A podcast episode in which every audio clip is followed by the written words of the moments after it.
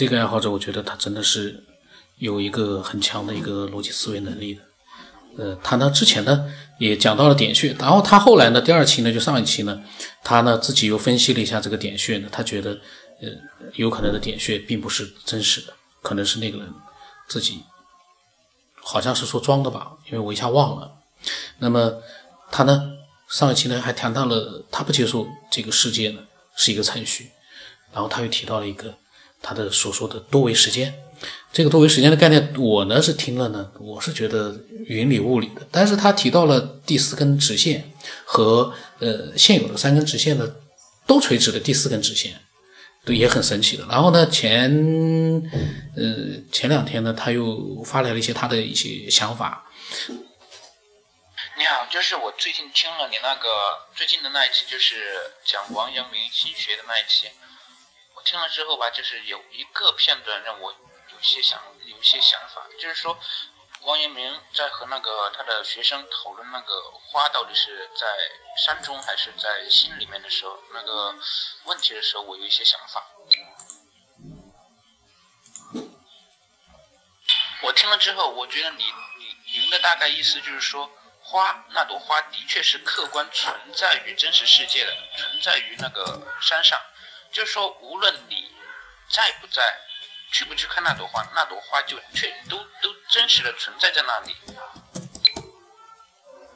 但是我因为我之前也看过一些关于量子理论的一些东西吧，然后量子理论上面就是说，这个世界只在你观察它的时候它才存在，当你闭上眼睛的时候，这个世界到底存不存在是不确定的。然后我又想到了那个那个牛顿的以太，以太就是说。嗯，之前的话，他提出来之后，好几百年，人人们都认为以太是真实存在的。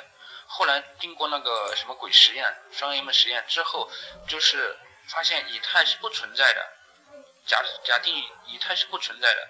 但是如果我们有一天，然后又通过某一个实验，然后证明了以太又是存在的，那这个以太到底是存不存在？是存在在我们的意识中，还是客观存在的？不行不行，我的思路有些混乱，我也不知道我想要表达什么。就是我知道我要表达什么，但是我用语言感觉，我如果给你说出来的话，全部给你说出来，就感觉一片一片的比较乱。等等等，我再想一会儿吧。我大概我如果想好了，我整理一下，我再跟你说吧。嗯，呃，你好。他呢？呃，他讲到那个王阳明的那个，他就说到了关于人。那个呃，物理学上是有这个一个叫什么双什么实验的，我忘了名字，我忘了。他的那个状态呢，呃，薛定谔，薛定谔的猫，就是说，他讲的其实很好，就是说，人睁眼看到的东西，闭上眼之后，你不知道这些东西是不是真的存在。可是对我来讲，这个例子就是有一个问题，就是，呃，你闭上眼睛之后，你相信这个世界看到的一切不存在。和存在是存在一个不确定性吗？因为我们还有触觉，我们除了眼睛之外，我们还能摸。那个薛定谔的猫呢？就是你不打开来看的话，嗯，你不知道它是生还是死。然后反正这样的一个实验，具体呢一下子呢，就是我我一下子我也说不清楚，反正大概就这个意思嘛。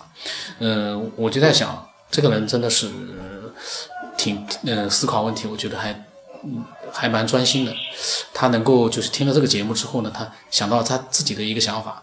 那么我又在想一个事情，那么这个花，你眼睛看到它和眼睛没有看到它的时候，它如果说呃存在一个模糊性，就存在是不是存在不确定的话，那我要是摸着它呢，我摸着它，我闭上眼，那么你手或者甚至于我就在讲，如果真的是这样一个这个理论存在的话。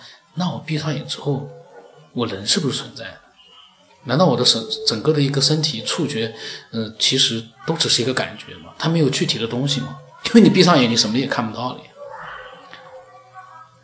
这个如果是这样子去讲的话，这个世界我们去看这个世界的话，嗯，会存在很多的，那是不是一个，呃，有点过头了？我们真实存在的世界，我感觉，嗯。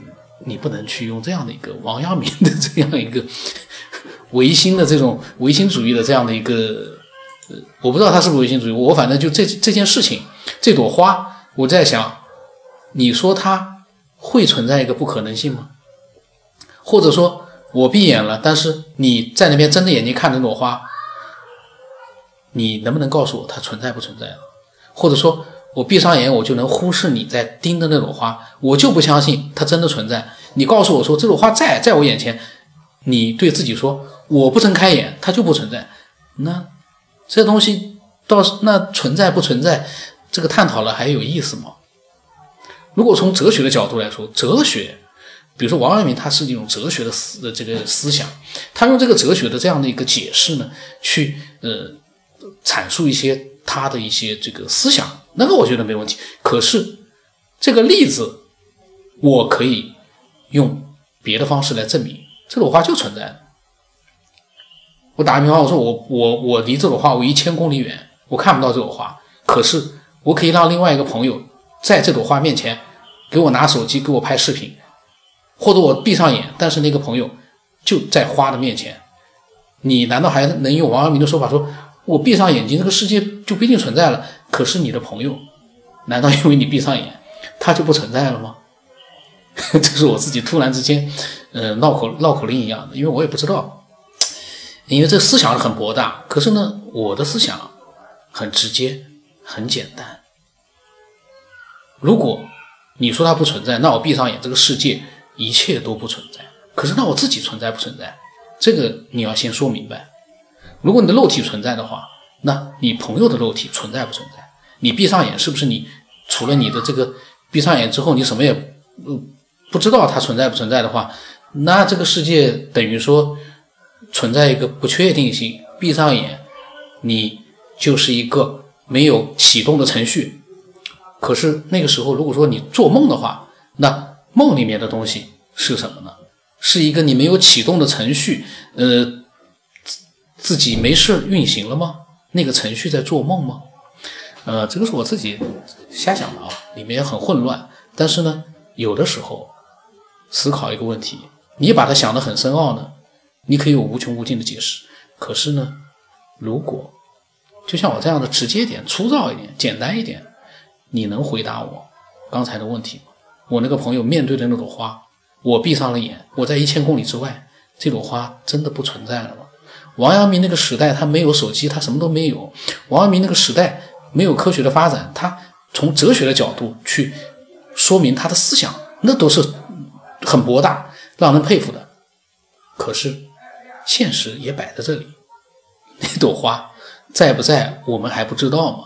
这跟薛定谔的猫可就有点不一样的。薛定谔的猫。存在一个可能性，就是两，你打开了它就死，你不打开了它有可能活，但是这个花就不存在这样的情况。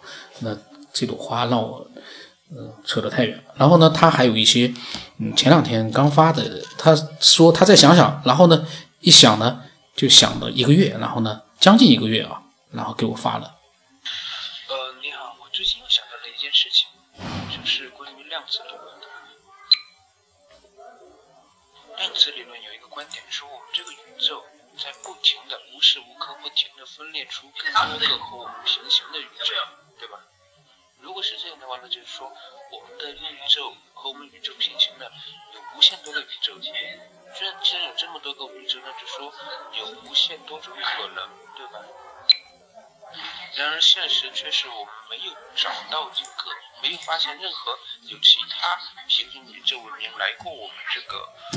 呃，宇宙的这个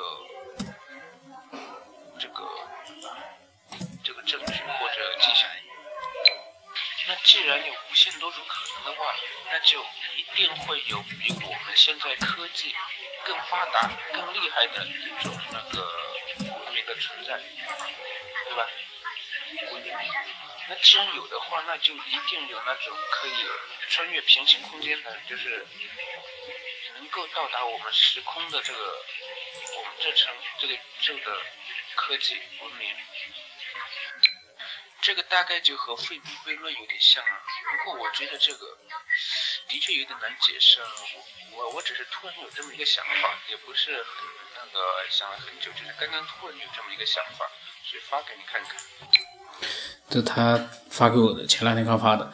因为我刚才经过那个花那边，他一弄的，他真的是我希望啊，嗯，说的就是喜欢分享的爱好者能够，呃，把他的各种各样的见解，跟我讲的想法不一样的见解，都可以发给我。像他这样就是很好的，嗯，像他这样就是比较很好的把它表达出来，不是像有些喷子啊，他讲不出道理，但是呢，他喜欢说，浩友真是。